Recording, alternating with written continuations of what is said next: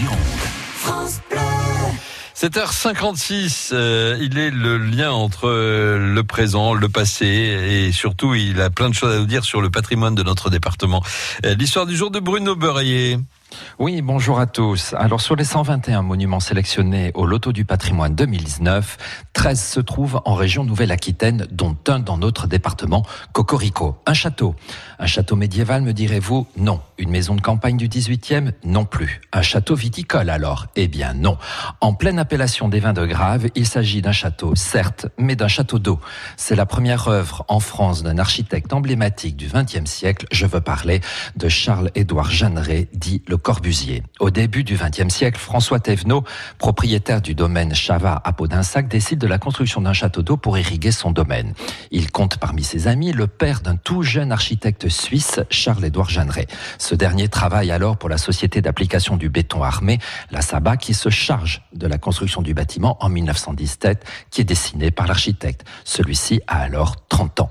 Il s'agit d'un fût de colonne en béton armé dans lequel se trouve un escalier hélicoïdal. Aux deux tiers de la colonne, une salle panoramique entièrement vitrée de huit porte-fenêtres cintrées. Le Corbusier appelle l'endroit la garçonnière. Au-dessus, le réservoir d'une capacité de 80 mètres cubes. Au sommet, une terrasse d'où l'on pouvait avoir une vue à 360 degrés si on avait eu le temps de réaliser le belvédère. L'histoire ne dit pas l'usage par son propriétaire Dominique de la dite Mmh. Racheté en 1934 par la commune, le monument tombera dans l'oubli.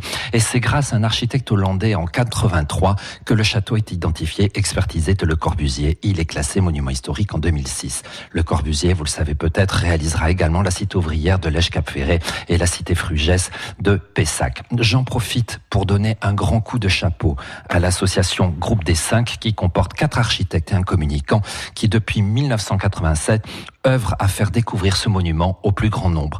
Je me vois bien Dominique dans Oui. la garçonnière en train d'admirer ces magnifiques vies de de ces graves en buvant un verre de la source des abattis à la main. Château d'eau oblige. Bien entendu, euh, je pense que vous aurez euh, d'autres verres après évidemment. Ben, c'est- C'est-à-dire qu'après, il faut redescendre à l'escalier. Exactement.